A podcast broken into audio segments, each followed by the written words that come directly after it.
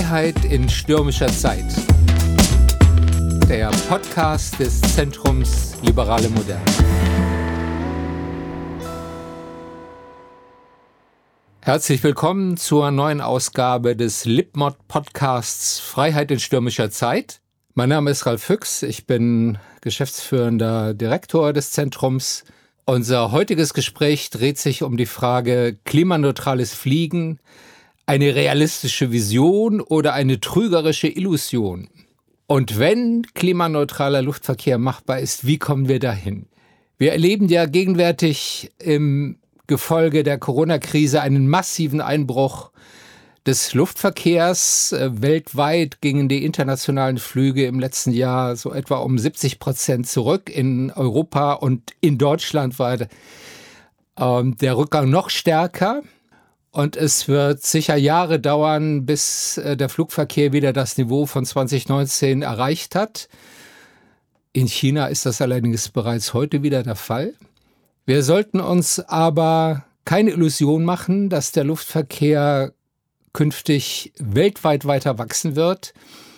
Wenn man sich eine Weltkarte der Flugverbindungen ansieht, dann wird deutlich, dass das Fliegen so etwas wie das physische World Wide Web ist.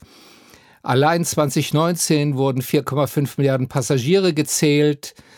Der stärkste Zuwachs ist in Asien und im Mittleren Osten zu verzeichnen, wo ein neuer Flughafen nach dem anderen gebaut wird. Wirtschaft, Politik, Wissenschaft, Sport, Tourismus sind ohne internationale Flugverbindungen kaum denkbar. Selbst die Familien sind zunehmend multinational. Meine beiden Töchter zum Beispiel haben beide keinen deutschen sagen, Ehemann und äh, Migration, das bedeutet auch Zunahme des Flugverkehrs, wenn man sich noch äh, besuchen will über die Grenzen hinweg. Gleichzeitig ist klar, dass ein weiter so nicht geht. Fliegen ist zwar nicht Klimakiller Nummer eins, wie oft behauptet wird, trägt aber doch maßgeblich zum Klimawandel bei. Rechnet man alle klimaschädlichen Emissionen ein, also nicht nur CO2, kommt man auf einen Beitrag des Luftverkehrs zum Klimawandel von etwa 5 Prozent, Tendenz steigend. Was also ist die Antwort auf dieses Dilemma? Darüber spreche ich heute mit Professor Rolf Henke, bis vor kurzem noch Luftfahrtvorstand im Deutschen Forschungszentrum für Luft- und Raumfahrt. Und ich übertreibe wohl nicht, wenn ich ihn als den renommiertesten Luftfahrtwissenschaftler in Deutschland bezeichne. Das müssen Sie jetzt nicht kommentieren, Herr Henke.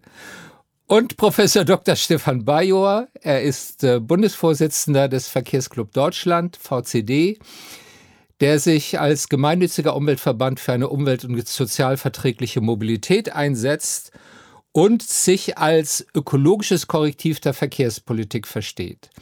Stefan Bajor lehrt Politikwissenschaften an der Heinrich-Heine-Universität Düsseldorf. Herzlich willkommen an Sie beide. Beginnen wir mal mit der Hänschen und Gretchen Frage. Ist klimaneutrales Fliegen ein realistisches Ziel? Und wenn ja, welche technischen Innovationen und politischen Weichenstellungen sind dafür nötig? Mit den Details setzen wir uns dann im Verlauf des Gesprächs zusammen. Mir kommt es jetzt eher auf eine grundsätzliche Antwort an. Oder müssen wir als Antwort auf die Klimaschäden des Fliegens den Flugverkehr drastisch einschränken? Und wenn ja, wie? Wollen Sie anfangen, Herr Henke?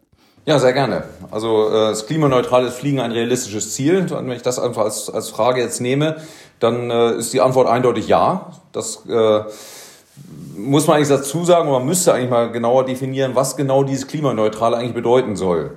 Und äh, ich will da gar nicht so ganz jetzt auf die, die Einzelheiten des, des, der Klimadiskussion eingehen, aber wir müssen schon dabei an einige Dinge denken, wie das äh, klimafreundlich nicht unbedingt umweltfreundlich sein muss. Wenn ich an Aerosole denke, die auch Flugzeuge, aber auch Autos und Schiffe alle von sich geben, die ja kühlend wirken, die ja was Gutes sind, mhm. aber dann vielleicht auch wieder nicht gut sind. Also was genau wollen wir mit klimaneutral erreichen? Wenn wir das so machen, wie der Begriff heute verwendet wird, ja, das ist möglich. Das ist schon mit alternativen Kraftstoffen möglich. Das wird mit Wasserstoff zu einem guten Teil möglich sein.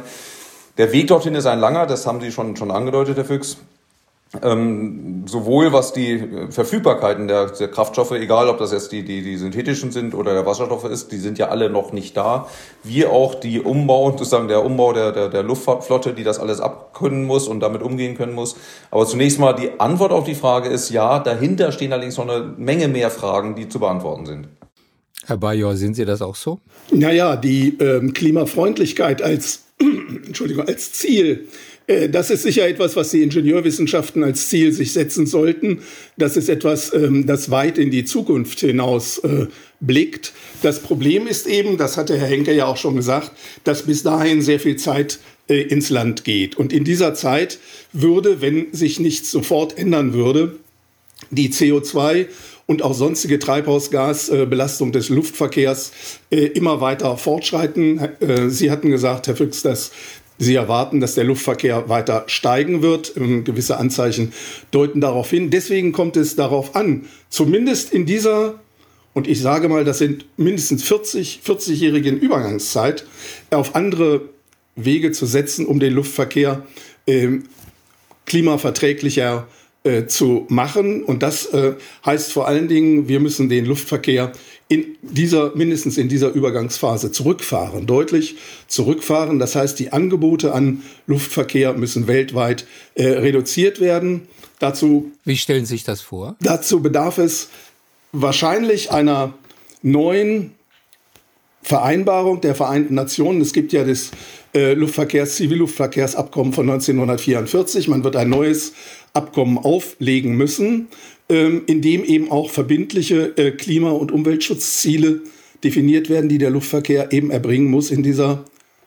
ich nenne es mal Übergangszeit, wobei ich den Optimismus von Herrn Henke nicht so ganz teile, dass wir in äh, einigen Jahrzehnten also wirklich klimaneutral fliegen können. Ich darf auch noch eins sagen, der Strombedarf, Herr Henke, den wir benötigen würden im Jahr 2050, wenn wir schon jetzt zu einem schnellen Umstieg auf äh, andere Treibstoffe oder andere Antriebe kämen, der Strombedarf beliefe sich auf 21 Petawattstunden. Das entspricht dem, was die derzeitige weltweite Stromproduktion ist. Allein der Luftverkehr würde das beanspruchen. Ich halte das für nicht realistisch. Okay, gliedern wir das Paket mal auf. Ähm, dann in die unterschiedlichen Achsen, äh, die jetzt angesprochen worden sind. Fangen wir vielleicht mal mit der Zeitachse an.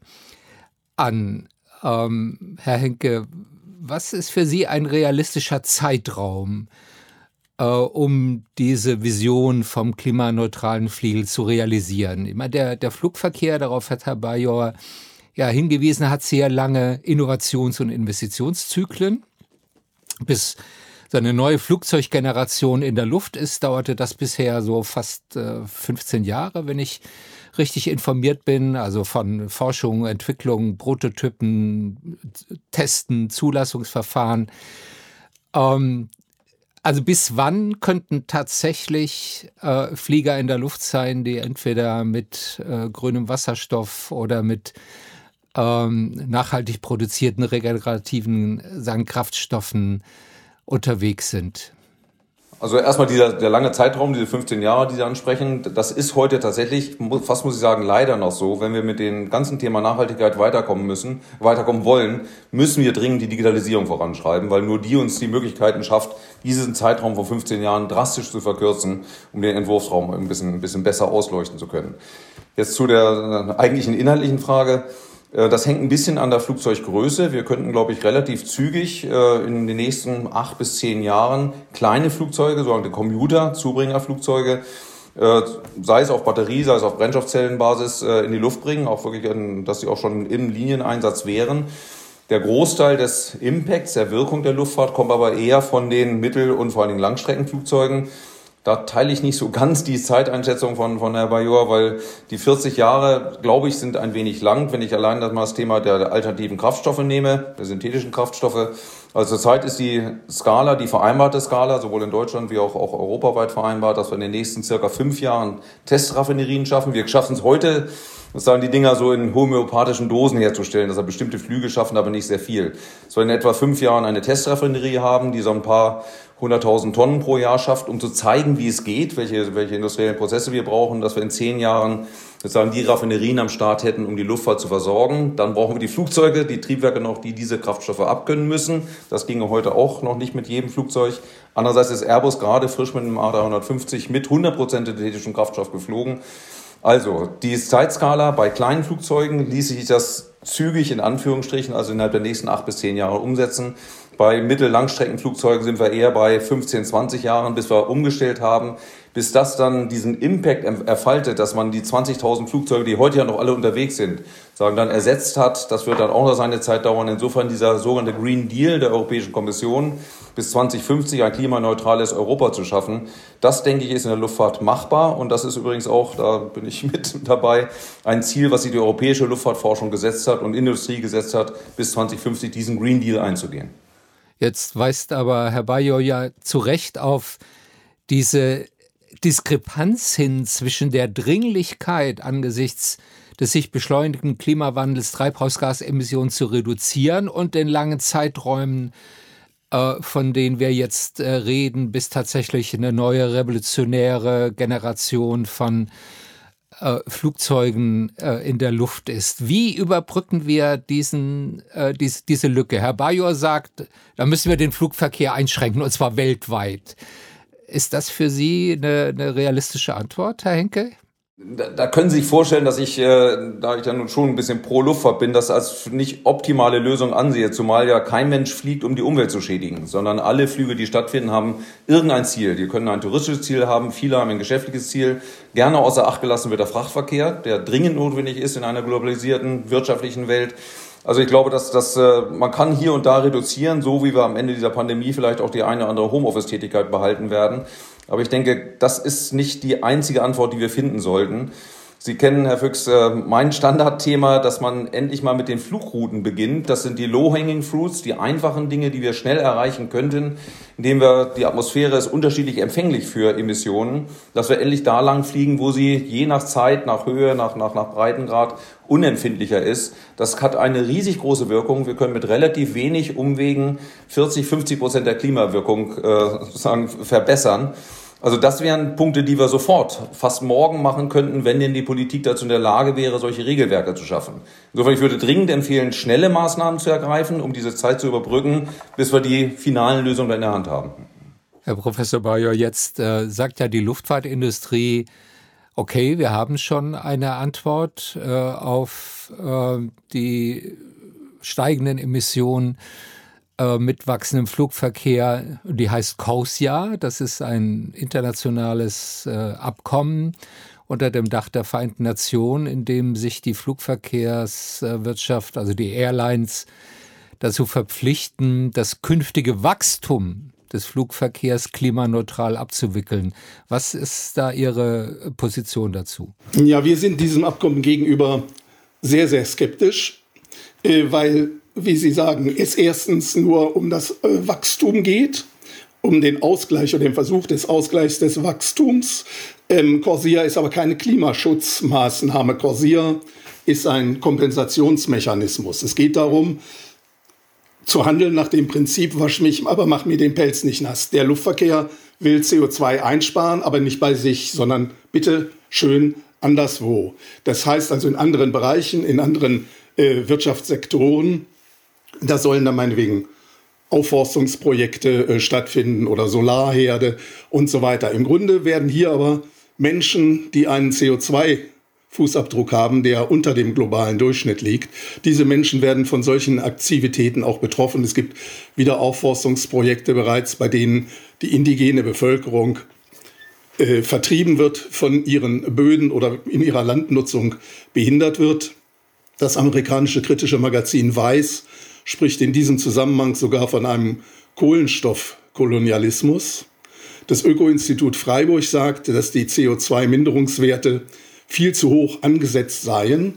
Und es gibt im Übrigen auch die Gefahr, dass Projekte auf eine Finanzierung durch Corsia warten und insofern liegen bleiben, obwohl sie wahrscheinlich auch anderswo finanziert würden. Also der zusätzliche Effekt, den Corsia von sich behauptet oder für sich in Anspruch nimmt.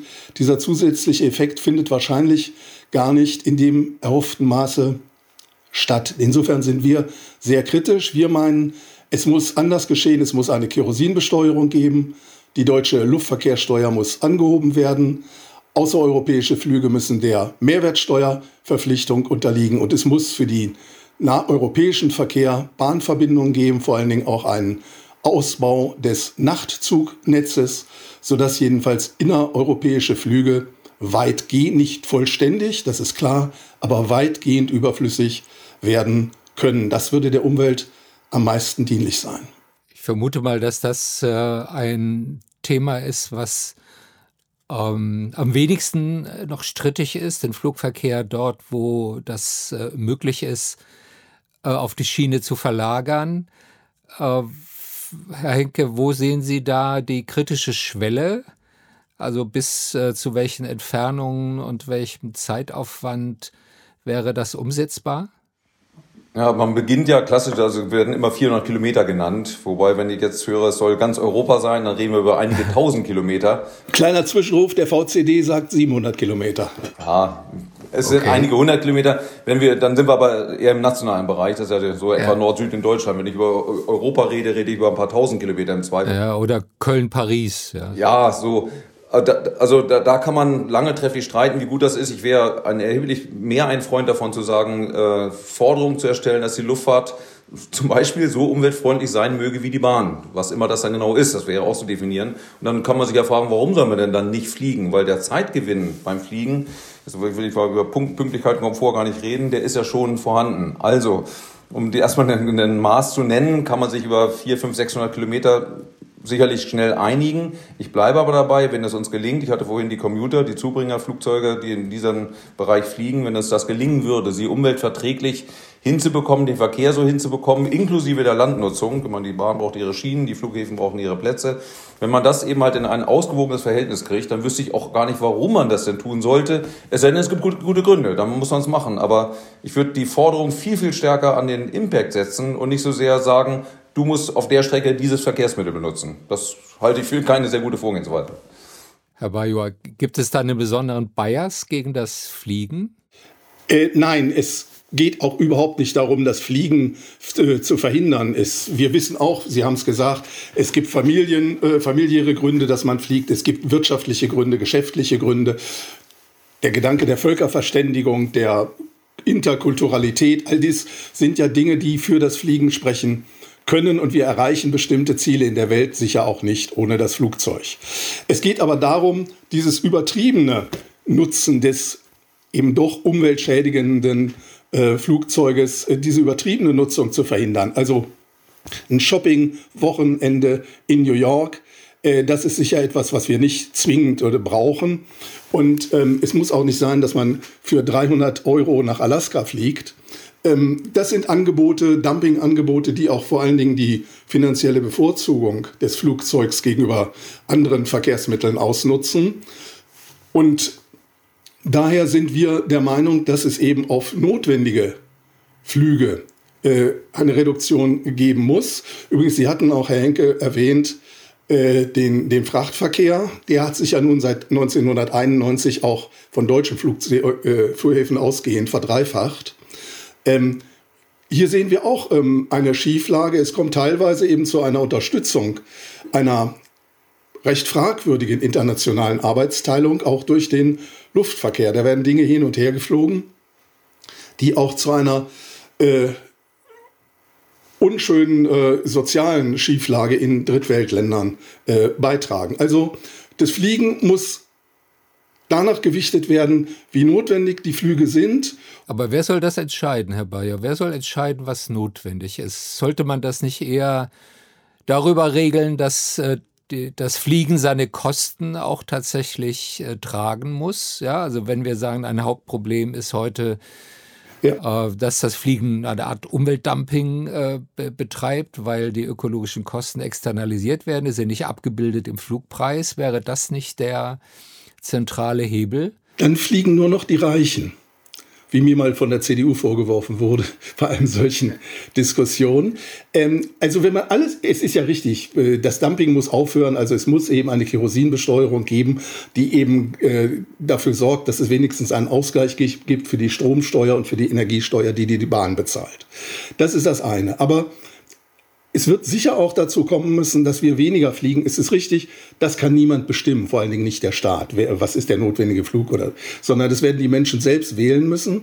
Eine Methode ist allerdings, die Flughafeninfrastruktur auszudünnen. Es gibt ja den Grundsatz, je näher der Flughafen ist, desto größer ist der Anreiz zu fliegen. Wenn wir die Regionalflughäfen in Deutschland, die sich beispielsweise wirtschaftlich nicht tragen, EU-konform jetzt schließen, wenn wir mit neuen internationalen Flughäfen in Deutschland uns zufrieden geben, wird auch der Anreiz des Zufliegen geringer sein, sodass die Menschen selbst entscheiden werden, äh, auf diesen oder jenen Trip zu verzichten. Also das Fliegen weniger attraktiv machen, Herr Henke, ist das die Antwort? Ja, Sie können sich vorstellen, da bin ich irgendwie leider auch nicht so 100% begeistert, weil, weil ich halte eigentlich überhaupt nichts davon, äh, sozusagen immer auf den anderen zu gucken und, und andere irgendwo dann, dann zu sagen, ihr seid schuld, ihr macht was. Ich kann es mir hier trotzdem nicht so ganz ersparen. Wenn das zum Beispiel der Frachtverkehr angesprochen wird, wenn ich also mit den großen heutigen Schiffen, die bis zu 24.000 von den großen Containern durch die Gegend schiffen, das ist schon ein bisschen mehr Fracht und da müssen wir natürlich auch auf soziale Dinge achten wenn wir die, äh, sagen wir, die, die Sinnfälligkeit von regionalen Bahnstrecken, wo, wie wir alle wissen, wenig Leute drin sitzen, wo hunderte von Tonnen, glaube 400, 500 Tonnen wiegt so ein Zug, immer beschleunigt und gestoppt werden muss, was äh, auch nicht so richtig umweltgünstig ist.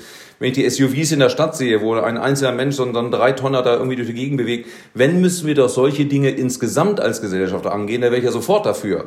Aber das, äh, sagen wir, Fliegenbashing zu betreiben und alles andere zu lassen, wie es ist, da wäre ich kein großer Freund davon. Also zu sagen, wir als Gesellschaft stellen uns um künftig die Mobilität auf eine Art und Weise vor, dass sie umweltverträglich, sozial und, und friedfertig sowieso ist, sofort und gerne. Aber wie gesagt, dieses Herausnehmen einzelner Komponenten und dann immer drauf, das ist, glaube ich, keine richtig gute Lösung. Reden wir jetzt noch mal ein bisschen über Technofantasien. Ähm, ironisch, äh, Ironie off. Also, was muss passieren, um die Entwicklung alternativer Kraftstoffe, die tatsächlich klimaneutral sind und nicht äh, nur Greenwashing, möglichst schnell zu forcieren. Also Herr Bayo hat ja schon auf den enormen Strombedarf äh, hingewiesen, die mit äh, der Produktion synthetischer Kraftstoffe äh, sagen verbunden ist, wenn man die über äh, Photosynthese äh, gewinnen will, also Kombination von äh, Sonnenlicht und äh, CO2. Ähm, also wie können wir diesen Prozess beschleunigen? Welche Art von Weichenstellungen sind dafür jetzt nötig? Wenn das an mich geht, weiß ich nicht. Dann, ja, okay, dann ist tatsächlich, ich habe das ja vorhin ähm, beschrieben und das ist auch schon unterwegs. Ja nicht so, dass, das, dass man überall tatenlos äh, den Dingen zuguckt sondern auch unter anderem mit, mit äh, starker Beteiligung des DLR entstehen die ersten Testraffinerien, weil die Frage wird ja sein, wie können wir denn, das sind ja ganz hehre Ziele, Carbon Capture, dass man den, also den, das, das C, die, den, den, den Kohlenstoff aus der Atmosphäre oder aus anderen Quellen nimmt. Wie funktioniert das alles im Labormaßstab? Alles kein Thema. Wenn wir auf Biofuels gucken, die, also Biokraftstoffe, die schon faszinierend sind, vieles erfüllen, da wo sie sofort immer die Diskussion haben, Tank oder Teller oder Food or Fuel, wie man es im Englischen so schön sagt. Also wir brauchen zum einen eben halt tatsächlich die, die, die Mengensteuerung, die wir heute nicht haben. Wir brauchen eine Testraffinerie, um die Produktionsprozesse überhaupt kennenzulernen, die wir dann anwenden wollen. Und wir müssen uns auf die richtigen Kraftstoffe einigen. Was auch noch wichtig wäre, schon bei den synthetischen Kraftstoffen, noch mehr eigentlich beim, beim Wasserstoff, dass wir diese Wirkungskette verstehen. Und das ist gar nicht so einfach, wie es jetzt vielleicht klingen mag. Also wenn jetzt ein Flugzeug in elf Kilometer Höhe fliegt und so ein Kilo Kerosin verbrennt, entstehen ja ganz viele Produkte. Da kommt ein bisschen Wasser bei raus, da kommt Schwefeldioxid, äh, Kohlendioxid und, und äh, unverbrannte Kohlenwasserstoffe, alles Mögliche kommt da hinten raus und alles wirkt irgendwie. Und wir wissen noch nicht so 100% wie. Wenn wir die berühmten Kondensstreifen, die mittlerweile auch fast jeder sagt, boah, das ist ja klimaschädlich. Ja und nein. Kondensstreifen verhindern die Wärmeeinstrahlung, das ist dann kühlend. Sie verhindern aber auch die Wärmeabstrahlung der Erde, das ist dann erwärmend. Die Bilanz ist in höheren Flugschichten anders als in tieferen Flugschichten. Die Wirkung ist eine andere und so weiter. Also ein, ein Mordsblumenstrauß, den wir auch noch verstehen müssen, parallel zu den Produktionsprozessen. Und an all die Dinge müssten wir etwas beherzter rangehen, als wir es vielleicht in der Vergangenheit gemacht haben, wenn wir denn diesen Green Deal erreichen wollen. Jetzt haben wir ja schon seit Jahren eine Diskussion über steuerliche Instrumente. Herr Bayo hat die jetzt auch nochmal alle äh, sagen, aufgeführt. Äh, Kerosinsteuer, Luftverkehrs, sagen Abgabe, äh, Einbeziehung internationaler Flüge in die Mehrwertsteuer. Kann denn sowas national durchgesetzt werden, Herr Bayo? Ja, ja, teilweise. National durchgesetzt werden kann eine Kerosinsteuer, also aber nur dann für Inlandsflüge. Die Kerosinbesteuerung ist nach der EU Energiesteuerrichtlinie von 2003 zulässig. Und ähm, die Niederlande haben davon auch Gebrauch gemacht, äh, die Bundesrepublik nicht. Die sagt eben in ihrem Energiesteuergesetz, dass Kerosin und Flugbenzin äh, steuerfrei gestellt sind. Also auch übrigens das äh, Chicagoer Abkommen von 1944 äh, lässt eine nationale Besteuerung von Inlandsflügen für Kerosin zu. Es lässt auch zu die Besteuerung der Betankung auf zwischenstaatlichen Flügen. Wenn wir eine europäische Kerosinsteuer haben wollten, wäre das allerdings dann eine Angelegenheit der europäischen Staaten und der europäischen Gremien. Das Ganze würde sich dann nochmal weltweit eben für eine weltweite Kerosinsteuer, die sehe ich jetzt auf lange Sicht nicht. Aber national und europäisch wäre dies möglich. Möglich wäre auch europäisch zu lösen, dass grenzüberschreitende äh, Flugverbindungen mit der Mehrwertsteuer belastet werden. Es ist ja übrigens so, grenzüberschreitende Bahnverbindungen sind mit der Mehrwertsteuer belastet. Also hier geht es einfach auch um eine Gleichbehandlung von Flugzeug und Eisenbahn. Und die Luftverkehrssteuer ist eine nationale Steuer. Die wird ja erhoben im Grunde beim Einstieg äh, ins Flugzeug. Hier müssen wir dazu kommen, dass es kein Umsteigerprivileg gibt. Das heißt also, jeder Einstieg muss besteuert werden. Also wenn ich in Düsseldorf starte und in Frankfurt äh, nochmal das nächste Flugzeug nehme, muss diese Luftverkehrssteuer eben zweimal anfallen. Das ist wichtig. Die Sätze müssen angehoben werden. Aber da Aber kommt ja die sagen, Luftverkehrswirtschaft und sagt, Moment mal, das löst ja nur Verdrängungseffekte aus. Dann fliegen die Leute eben nach Amsterdam oder nach Paris oder nach London oder nach Istanbul und steigen dort in das Langstreckenflugzeug äh, ähm, nach Thailand oder wohin auch immer. Und wie kommen Sie nach, nach Istanbul? Ja, der, der ist ja nicht mehr innerhalb der Europäischen Union. Der Flug äh, kann ja von der Bundesrepublik äh, nicht mehr sagen, besteuert werden. Mit der Luftverkehrssteuer schon. Herr Henke, wie sehen Sie das? denke schon, dass das also sehr, sehr schwierig wird, weil also Sie können in der Tat, das kann man auch lange trefflich streiten, aber den innerdeutschen Flugverkehr mit Steuern steuern, da geht sicherlich so einiges. Nur ist die Wirkung, wir reden ja über das Fliegen als Ganzes, die Wirkung ist da sicherlich eine geringe. Also wir sollten dann schon darüber reden, wenn wir innereuropäisch bis tatsächlich internationale Flüge und das kann man national ganz sicher nicht lösen. Also mit nationalen, mit regionalen Dingen können Sie immer Dinge in der Region machen. Also wenn wir zum Beispiel über Fluglärm, über den leider zurzeit gar nicht mehr so ganz viel gesprochen wird, ich denke wirklich beim Fluglärm müssen wir auch noch ein bisschen nachlegen. All das können Sie steuern regional. Und was an, an Schadstoffen in Flughafennähe ausgestoßen wird, wenn aus Stickoxiden Ozon wird und dergleichen mehr, das können Sie regional lösen. Was äh, die, sagen wir, die großen Luftstraßen betrifft, das kann noch nicht mal Europa alleine, sondern müssen wir wirklich internationale Regelwerke schaffen. Und wie schwierig das ist, Herr Bayo hat es quasi auch mit angedeutet, also da tut sich, äh, sagen wir, die Politik, die internationale Politik leider viel zu schwer. Ich hatte vorhin dieses ähm, umweltverträgliche Fliegen beschrieben. Ich, nach wie vor halte ich das für einen sehr, sehr guten Weg. Wir schaffen es ja noch nicht mal, diesen einheitlichen europäischen Luftraum. Den haben wir, glaube ich, 1992 begonnen, darüber nachzudenken, jetzt auch langsam mal umzusetzen. Also da ist was zu tun und das können wir ganz bestimmt nicht alleine national schaffen. Das, was wir dort schaffen können, könnten wir zwar tun, es hat aber eine Wirkung auf die Gesamtluftfahrt, ist es ein sehr geringe. Letzte Frage wäre, nicht vielleicht doch der Königsweg und der wirksamste Hebel, wenn wir eine Beimischungsquote für nachhaltige, klimafreundliche Kraftstoffe einführen würden, möglichst auf europäischer Ebene. Damit würden wir einerseits äh, Anreize schaffen, die entsprechenden Produktionskapazitäten aufzubauen und die, die technologische Entwicklung sagen, beschleunigen. Wäre das ein Weg für Sie, Herr Bajor? Also wenn man äh, von CO2-neutralen äh, synthetischen Kraftstoffen spricht, äh, kann das sicher eine Zukunftsoption sein. Man muss aber wissen, es geht dabei dann nur um CO2, nicht um die von Herrn Henke bereits erwähnten anderen äh, treibhauswichtigen Emissionen, also wie Wasserdampf äh, oder äh, Kohlenmonoxid, Stickoxide äh, und so weiter. Aber immerhin, man hätte im, im CO2-Bereich äh, schon mal etwas geschafft.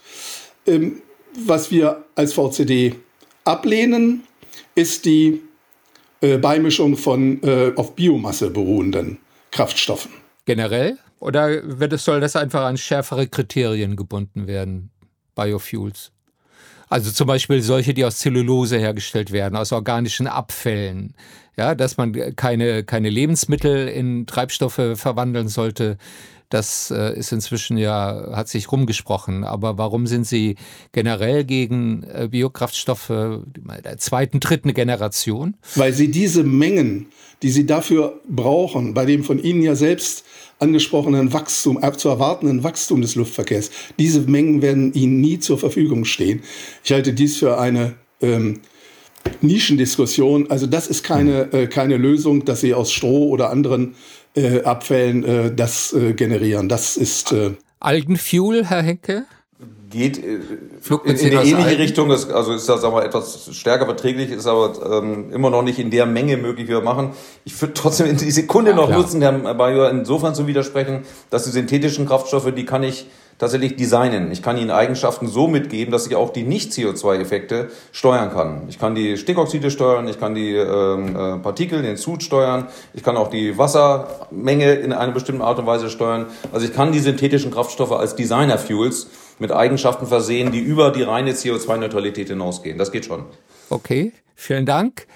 Wir sind leider am Ende unserer Zeit sagen, angekommen. Ich glaube, wir könnten noch mindestens eine halbe Stunde weiter diskutieren. Das zeigt ja, dass dieses Thema ganz viele unterschiedliche Facetten hat, die auch sehr stark ins persönliche Leben, in unsere Präferenzen reingehen. Ich glaube, das darf bei den meisten von uns zwei Seelen in einer Brust schlagen. Ähm, die äh, Freude am Fliegen gibt es vielleicht auch. Das ist ein uralter Menschheitstraum. Äh, oder die Notwendigkeit zu fliegen, wenn man ähm, am internationalen Leben äh, teilhaben will, wenn man neugierig ist auf die Welt, wenn man reiselustig ist, äh, Neues entdecken will, Menschen aus anderen äh, Ländern und Kontinenten äh, persönlich auch treffen will und nicht nur übers Internet. Und gleichzeitig wissen wir, dass dieses Fliegen jedenfalls heute äh, man kann nicht mit gutem Gewissen fliegen, sondern wir müssen alles tun, um das möglichst schnell umweltverträglich äh, zu machen und gleichzeitig, da würde ich Herrn Bayer zustimmen, uns wirklich überlegen, ist dieser Flug auch tatsächlich notwendig und sinnvoll. Ganz herzlichen Dank und alles Gute. Danke auch. Vielen Dank. Tschüss.